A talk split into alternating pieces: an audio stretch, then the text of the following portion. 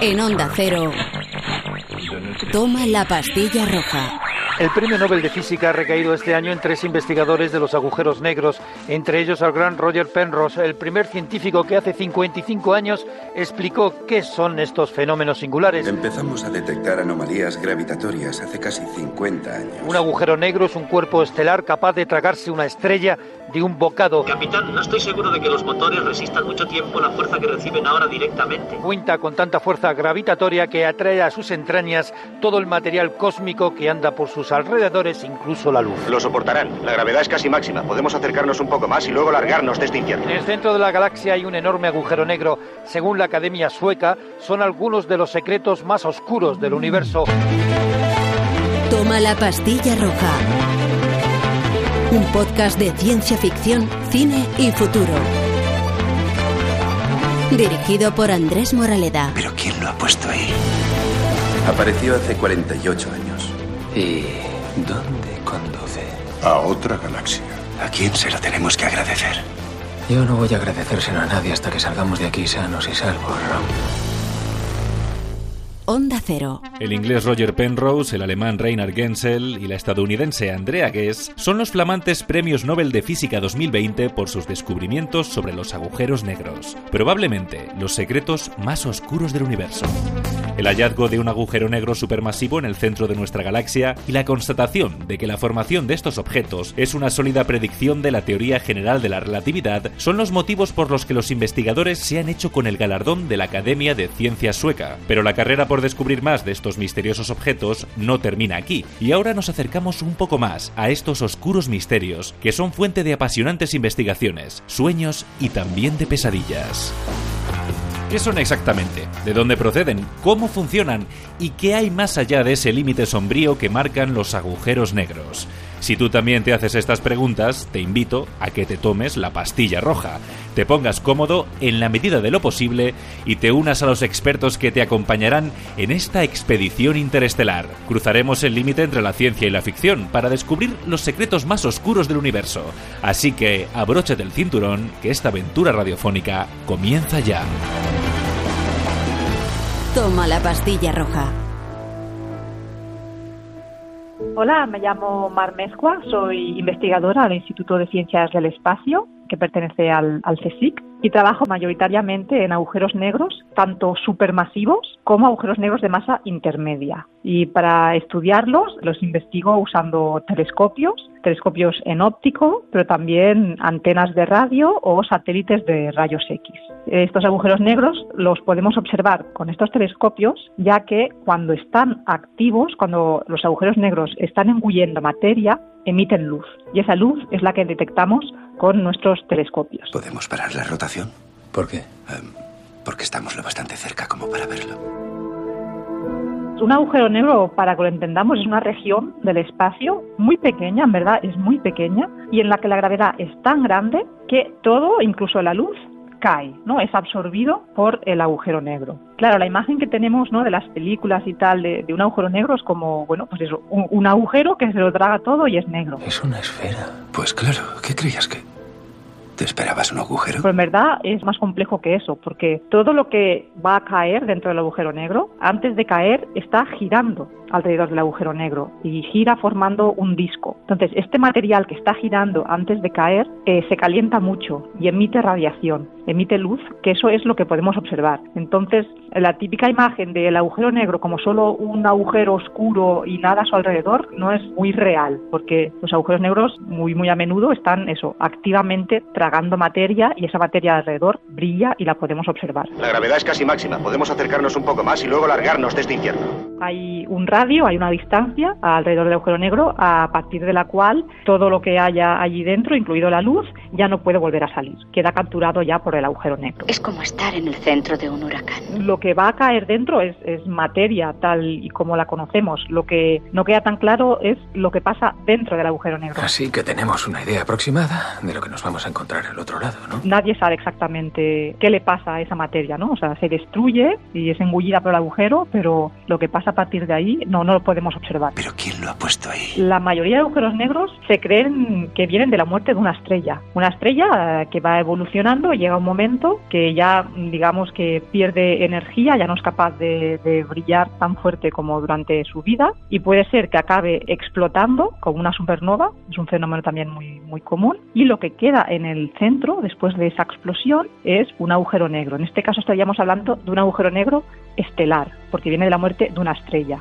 ¿Qué pasa? Que entonces ese agujero puede ir tragando materia de su alrededor y al tragar materia va creciendo, de manera que pasa a tener una masa que en vez de ser de una masa como la del Sol, pasa a tener una masa de hasta un millón de veces eh, la masa del Sol. Entonces ahí ya se convierte en supermasivo. Entonces se cree que mmm, los agujeros negros, bueno, supermasivos y los de masa intermedia, que son lo que yo, yo estudio, en verdad provienen de un agujero negro estelar proveniente de la muerte de una estrella y que ha ido creciendo gracias a engullir materia o a fusionarse con otros agujeros negros, porque sabemos también que dos agujeros negros o más pueden fusionarse entre sí y así crecer. O sea, ese es un aspecto. Y luego quizás otro aspecto que quería destacar es el de los agujeros negros de masa intermedia, que son quizás agujeros negros no tan conocidos, pero que se están poniendo muy de moda últimamente, porque son agujeros negros que tienen una masa intermedia entre los estelares y los supermasivos. O sea, son agujeros que son más grandes que los provenientes de la muerte de una estrella,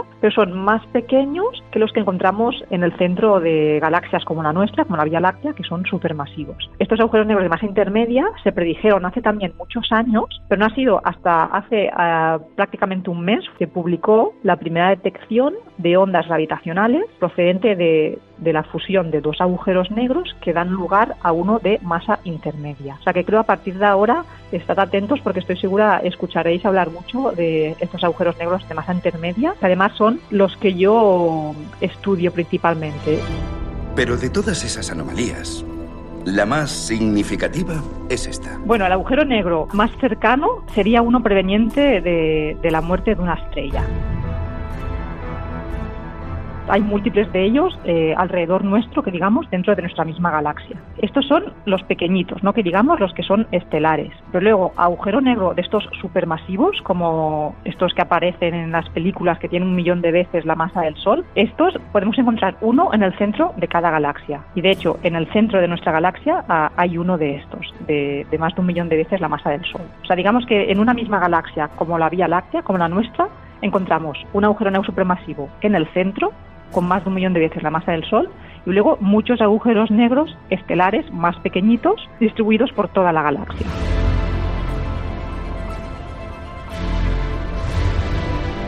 En el siglo XVIII, el astrónomo inglés John Mitchell y el científico francés Pierre-Simon Laplace especularon con la existencia de unas estrellas tan grandes y pesadas que fueran capaces de que la luz volviera hacia ellas como resultado de su propia fuerza de gravedad. Sus investigaciones son el germen de los agujeros negros, pero estas estrellas oscuras se quedaron en el olvido hasta que alguien formuló una teoría capaz de demostrar su existencia.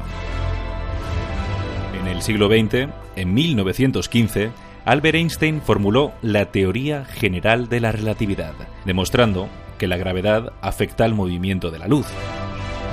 Unos meses después, el teniente de artillería y astrónomo alemán Karl Schwarzschild resolvió las ecuaciones de Einstein y allanó el camino para lo que conocemos hoy como un agujero negro.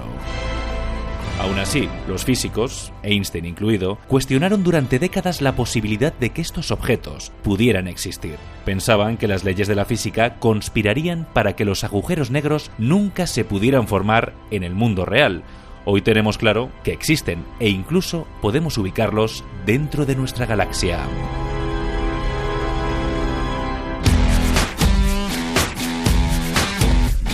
Creemos que agujeros negros como los que observamos eh, hoy en día se pueden haber formado ya cuando el universo era muy joven. Entonces, una de las claves quizás es eso, que pueden contar un poco la historia del universo, ¿no? De, de cómo ha ido todo. Es que además los agujeros negros, en el caso de los supermasivos, de los que tienen más de un millón de veces la masa del Sol, se cree que su crecimiento está muy ligado al crecimiento de la galaxia en la que habitan. Se cree que los agujeros negros supermasivos y las galaxias crecen a la vez, que están, están ligados. Este aspecto, investigar los agujeros negros supermasivos también nos puede decir cómo se han formado las galaxias, galaxias como la nuestra, como la Vía Láctea. Pero luego tenemos los, los estelares, que son más pequeñitos. El estudio de los agujeros negros estelares lo que te va a decir es cómo han evolucionado las estrellas. Eso también es importante para entender la, la, vida que siguen las estrellas. Doctora, ¿es cierto que esos agujeros de gusano de los que habla no son sino teorías? No hay pruebas de que existan realmente, ¿no es así? A veces cuando das charlas y hablas de agujeros negros, puede haber alguien que todavía sea escéptico, que diga, ay, ¿cómo sabéis realmente que existen? ¿no? Porque el agujero en sí, al ser negro, no lo detectamos, ¿no? Lo que detectábamos hasta ahora era, lo como he dicho, la materia a su alrededor que, que emite luz, porque está muy caliente. Pero creo que la clave fue el descubrimiento de las ondas gravitacionales. Allí ya se demostró pues, que existen los agujeros negros que se fusionan y crecen. Luego, lo del el premio Nobel que han dado ahora, eso fue por el descubrimiento que había un agujero negro supermasivo en el centro de nuestra galaxia, a partir de la medición del movimiento de las estrellas alrededor del agujero negro. Era eh, evidencia sólida de que en el centro de nuestra galaxia tenía que haber un agujero negro supermasivo, pero puede que aún hubiese científicos o, o gente que no creyese todavía en que existiese tal agujero negro supermasivo. Entonces creo que la evidencia más, más directa ha sido lo de las ondas habitacionales y luego hace también poco tiempo eh, la primera imagen que se hizo de, de, un agujero negro supermasivo, que esto fue en otra galaxia, en la galaxia M87. ¿A quién se lo tenemos que agradecer? Yo no voy a agradecérselo a nadie hasta que salgamos de aquí sanos y salvos. Ron. Todo lo que ocurre dentro del agujero negro, por un lado, es desconocido y por otro lado, no lo podemos observar, con lo cual todo lo que sea viajar en el tiempo, agujero de gusano, todo eso, es que no en el día a día de nuestra investigación no lo usamos para nada. Toma la pastilla roja. Me llamo José Luis Fernández Barbón, soy físico teórico, trabajo en el Instituto de Física Teórica del CSIC y la Universidad Autónoma, donde hay pues unos 100 físicos trabajando en cuestiones de física fundamental, que van desde, por ejemplo, la naturaleza de la materia oscura, el bosón de Higgs, la naturaleza de los agujeros negros, eh, la naturaleza de la energía oscura, cuestiones eh, de partículas elementales en general. Y mi trabajo principalmente se dirige hacia cuestiones relacionadas con agujeros negros, teoría cuántica de la gravitación, es decir, cuestiones que tienen que ver con los fundamentos de la física tal cual se presentan en zonas muy extremas, por ejemplo, en el interior de un agujero negro. Este es el agujero y cada vez que giramos a su alrededor recibimos imágenes de esa otra galaxia. Ya, como girar un periscopio. Exacto. Así que tenemos una idea aproximada de lo que nos vamos a encontrar al otro lado, ¿no? Bueno, de acuerdo con la teoría, es decir, con la descripción, digamos, estándar de un agujero negro, dentro del agujero negro no encuentras nada, o sea, no hay materia como tal, porque es como una especie de espacio vacío retorcido. La materia que lo formó, pues eh, ya no, no la ves cuando entras. Se parece a una catarata y al final de la catarata hay como piedras puntiagudas que son la singularidad que se lo tragan todo. Esa es la descripción, digamos, estándar y es la descripción en la que tenemos confianza. Pero bueno, siempre hay especulaciones, siempre hay posibles modificaciones que dependen de que la teoría estándar eh, la estás extrapolando a un régimen en la que no la has demostrado, no la has probado. Porque cerca de la singularidad, por ejemplo, pues ignoramos realmente cuáles son las condiciones. Porque puede ser que la propia teoría de Einstein falle antes de lo previsto, quién sabe. Eh, eso ha pasado otras veces en ciencia, pero claro, normalmente en esos casos necesitas experimentos para que te lo digan. Y en este caso, pues experimentar dentro de un agujero negro va a ser bastante difícil. Si tú hablas de los agujeros negros en el contexto de la literatura, de ciencia ficción, digamos, sí que puedes encontrarte todo tipo de especulaciones acerca de lo que llamas agujero negro. Digamos que por necesidades del guion o de la historia, tú puedes eh, decorarlos como quieras, en cierto modo, ¿no? Y puedes darles un contexto incluso más místico, ¿no? En el que son portales hacia cosas que tienen que ver a veces con viajes interiores psicológicos nuestros. Cada momento es infinitamente complejo. Tienen acceso a un tiempo y a un espacio infinitos, pero no están delimitados por nada. No pueden encontrar un lugar concreto en el tiempo. No pueden comunicarse. Por eso estoy aquí. Voy a encontrar la forma de comunicarme con Murph, igual que he encontrado este momento. ¿Cómo, Cooper? El amor, Tars, el amor. Es lo que decía Brand. Mi vínculo con Murph es cuantificable. Es la clave. ¿Para qué estamos aquí? Para averiguar cómo decírselo. Hay teorías que suelen ser teorías de física fundamental que tienen que ver con tratar de resolver problemas de la física de partículas elementales, que sí postulan eh, dimensiones extra, postulan que el mundo cuatridimensional que vemos, tres dimensiones espaciales y el tiempo, pues en realidad es una visión un poquito de grano grueso, que si tuvieras una resolución mucho mayor podrías ver que el mundo eh, tiene más dimensiones, ¿de acuerdo? Y esas dimensiones pues pueden ser pequeñitas o pueden ser grandes pero con ciertas propiedades que las hacen invisibles. Bueno, ya sabe que en Cosmos Carl Sagan habla de otras dimensiones, más allá allá de nuestro mundo. Sí, claro, teóricamente. Sí, teóricamente. Entonces, teóricamente, ¿cómo se viajaría hasta allí? ¿Estáis pensando en la interpretación de los universos múltiples de Hugh Everett? Estas teorías se han formulado, se han incluso testado en los aceleradores de partículas. Pues básicamente hay universos paralelos. Son como nuestro mundo, pero hay una variedad infinita. Hasta ahora no ha aparecido evidencia de que estas dimensiones estén ahí, pero podrían estarlo. Simplemente podría ser que necesitamos aceleradores más gordos, por ejemplo, para verlas. Eh, Se necesita una enorme cantidad de energía, más de la que los humanos son capaces de crear, para abrir una especie de desgarro en el tiempo y el espacio. Y entonces crearías un portal. ¿Una puerta? Sí, como una puerta. Pero yo os digo que todo esto es... Teoría. Lo que pasa es que normalmente el uso que se da a las dimensiones extra en la ciencia ficción eh, es un uso que está relacionado con la trama de la historia, con las propiedades, digamos, más humanas del guion. Y lo más probable es que las dimensiones extras existen no estén diseñadas para utilizarlas en el guion como se utiliza, que funcionen como una especie de, de mundo distinto en el que las leyes de la física son distintas, etcétera. Pero no nos referimos a eso. Pensábamos en una dimensión malvada, como el Valle de las Tinieblas. Un eco del plano físico donde la magia negra y oscura Sí, son... exacto. Si existiera un lugar como el Valle de las Tinieblas, ¿cómo llegaría hasta allí? Teóricamente. El objeto exótico, digamos, de la ciencia ficción más estudiado por los científicos, aparte del agujero negro, que en el fondo no da mucho juego, porque el agujero negro es un abismo. El agujero negro cumple ese papel decimonónico de que te caes y te mueres. Toda la acción ocurre intentando salvarse de la caída. Pero la idea del portal tiene más que ver con los agujeros de gusano. Se parecen, pero no son lo mismo. Ese agujero de gusano nos permite viajar a otras estrellas. Apareció justo cuando lo necesitábamos. Eh, son una especie de túnel que es un atajo entre dos puntos. Quiere decir que si vas por dentro vas más rápido. Incluso se ha propuesto la idea de que pueden servir como máquinas del tiempo. Y esos objetos sí que se han estudiado un poco más profesionalmente. Es decir, ha habido una serie de físicos famosos, incluido por ejemplo Kip Thorne, que es el que se llevó el premio Nobel hace tres años con el descubrimiento de las ondas gravitacionales, que han estudiado este tipo de, de objetos con un poco de seriedad. Y de hecho hay algunas conjeturas interesantes eh, debidas a Hawking. Por ejemplo, hay una conjetura que se llama la conjetura de protección cronológica, que viene a decir básicamente que las leyes de la física conspirarían para evitar un viaje en el tiempo al pasado. Afectaría a la gravedad,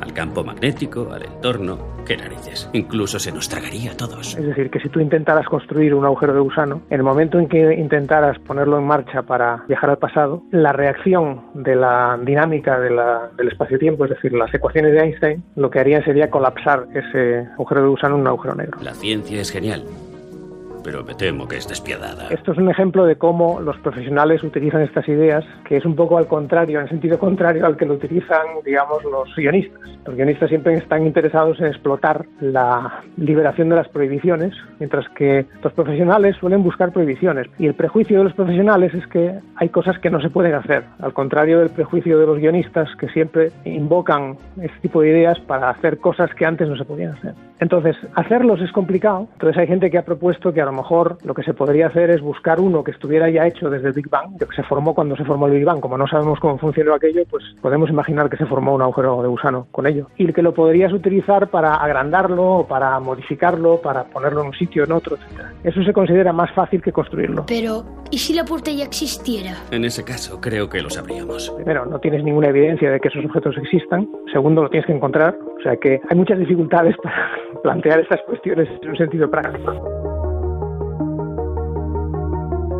Sí, la ciencia es genial, pero un tanto despiadada para los que buscamos encontrar en ella todo lo que nos fascinó en películas y series.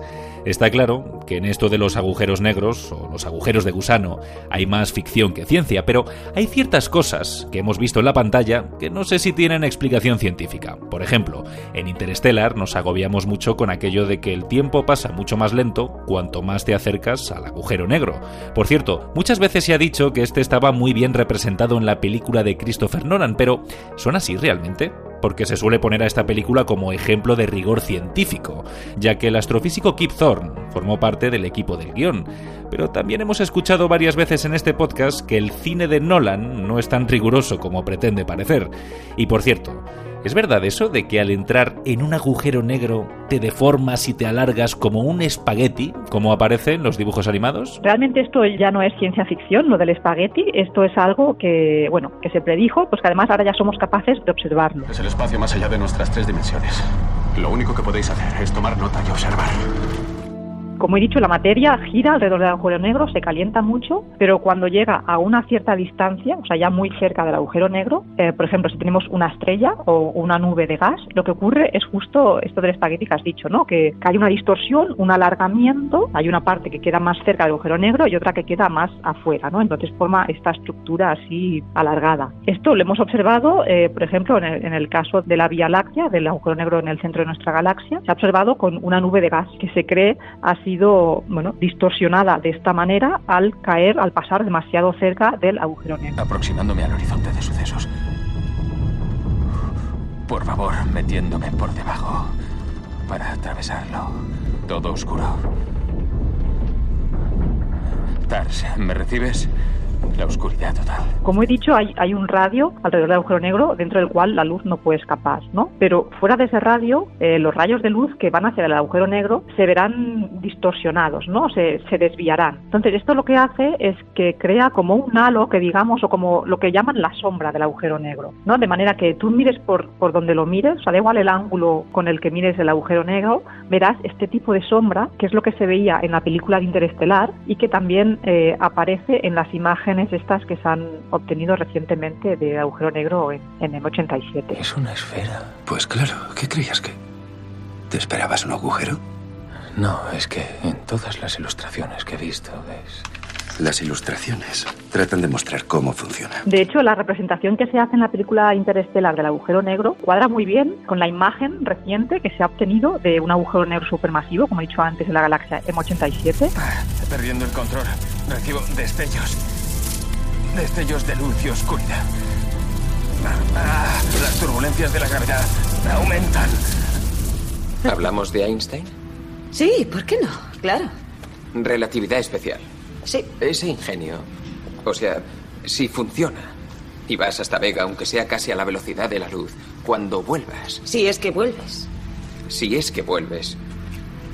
Solo tendrás cuatro años más, pero en la Tierra habrán pasado más de 50. Viajar en el tiempo hacia adelante, hacia el futuro, a diferentes velocidades es una cosa perfectamente comprobada en el laboratorio. Lo que pasa es que para hacerlo tienes que o moverte muy rápido, cerca de la velocidad de la luz, y si no eres una partícula elemental eso es complicado. Las partículas elementales lo hacen todo el rato. O sea, las partículas elementales viajan en el tiempo hacia adelante a diferentes velocidades. O bien estar cerca de un agujero negro, estar en un campo gravitacional muy intenso. Entonces, si te pasas una temporada ahí abajo en el campo gravitacional muy intenso y luego sales, tu ritmo de envejecimiento está ralentizado. Claro, en este caso ya no lo podemos medir, ¿no? Porque no, no somos capaces de enviar un reloj dentro del agujero negro, eh, más que nada porque luego tampoco no podría salir, ¿no? Pero bueno, eh, este tipo de, de, distorsión del tiempo se ha medido de otras maneras, por ejemplo, enviando eh, relojes atómicos al, al, espacio. O sea que esta, esta distorsión del tiempo, que está de hecho, bueno, se predijo por la teoría de la relatividad, sí que se ha medido en otros experimentos que no sean meter algo en un agujero negro. La gravedad de ese planeta ralentizará el paso del tiempo para nosotros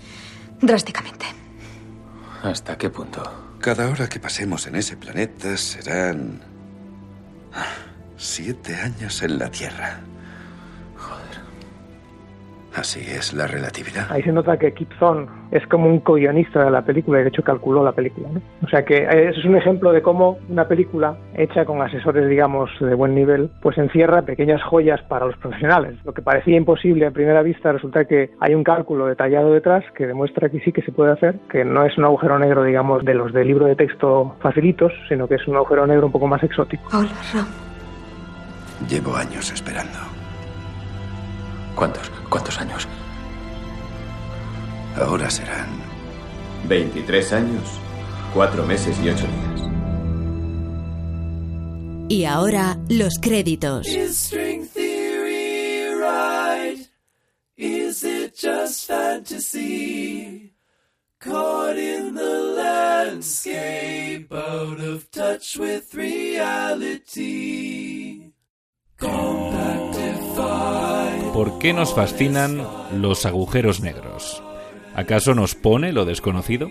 Yo entiendo que para los astrofísicos estos objetos suponen todo un reto, pero en la ciencia ficción suelen utilizarse como un deus ex machina, un acontecimiento que aparece en el guion para ayudar a la trama a pegar un salto que de otra manera sería inverosímil. Es un poco parecido a, al mito de las, eh, del final del mundo eh, en la época medieval, cuando se imaginaban que el Atlántico de pronto se terminaba y había una especie de abismo. ¿no? Ese concepto de, digamos, abismo de límite, una especie de límite muy absoluto a todo el conocimiento que tenemos sobre el mundo, siempre ha estado presente, yo creo, en la, en la cultura. Y los agujeros negros, yo creo que explotan ese, ese concepto.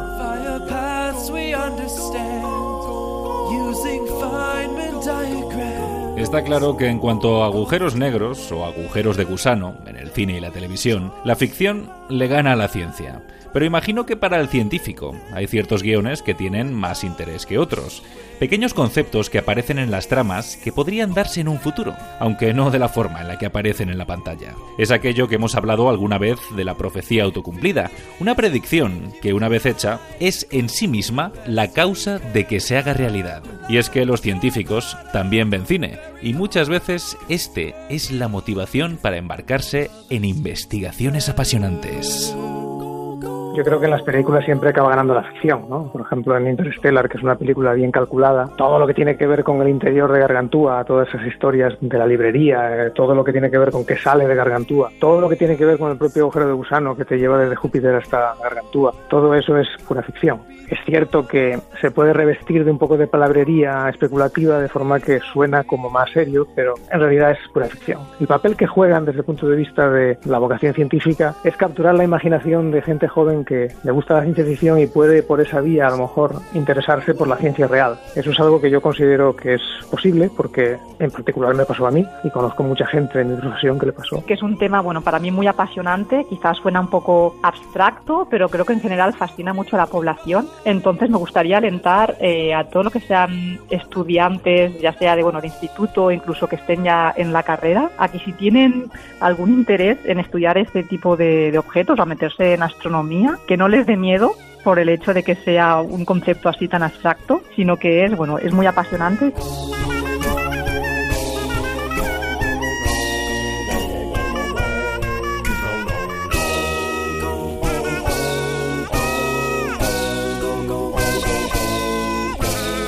Bueno, pues este viaje por lo desconocido no da para más, pero estoy seguro de que en los próximos años tendremos más noticias de los agujeros negros, así que volveremos a tomar la pastilla roja para cruzar ese límite en más de una ocasión, si es que un agujero negro no nos ha engullido antes. Por cierto, hemos hablado mucho de ficción en este episodio, y es que ante lo que no se puede explicar con la ciencia, pues más vale que imaginemos a través de la ficción.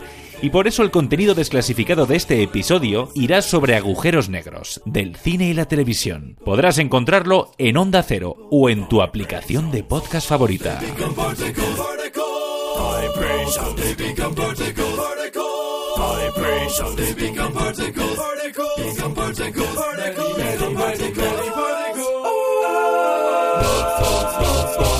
Creo que nos acercamos al horizonte de sucesos, y eso significa que esta aventura radiofónica llega a su fin. Si este paseo espacial te ha gustado, solo me queda decirte una cosa. Te espero en el próximo episodio. Hasta entonces... Toma la pastilla roja. Un podcast de ciencia ficción, cine y futuro. Dirigido por Andrés Moraleda.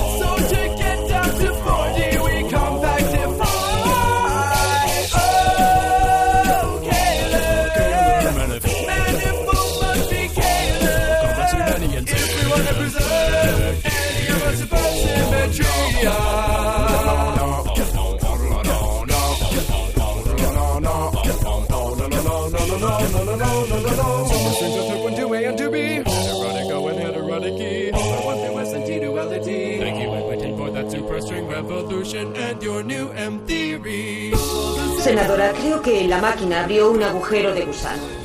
Un túnel a través del tejido espacio-tiempo conocido como el puente Rosen-Einstein. Debido al efecto de la relatividad general, lo que experimenté en unas 18 horas pasó como un instante de la Tierra. Supongo que habrás leído el informe confidencial del comité de investigación. Le he echado un vistazo. Me he quedado sobre todo con lo referente a la unidad de vídeo de la doctora Arroway, la que grabó tanta nieve. Continúa. No me interesa el hecho de que grabara nieve. Continúa. Me parece más interesante que grabó aproximadamente 18 horas de nieve. Es interesante, sí.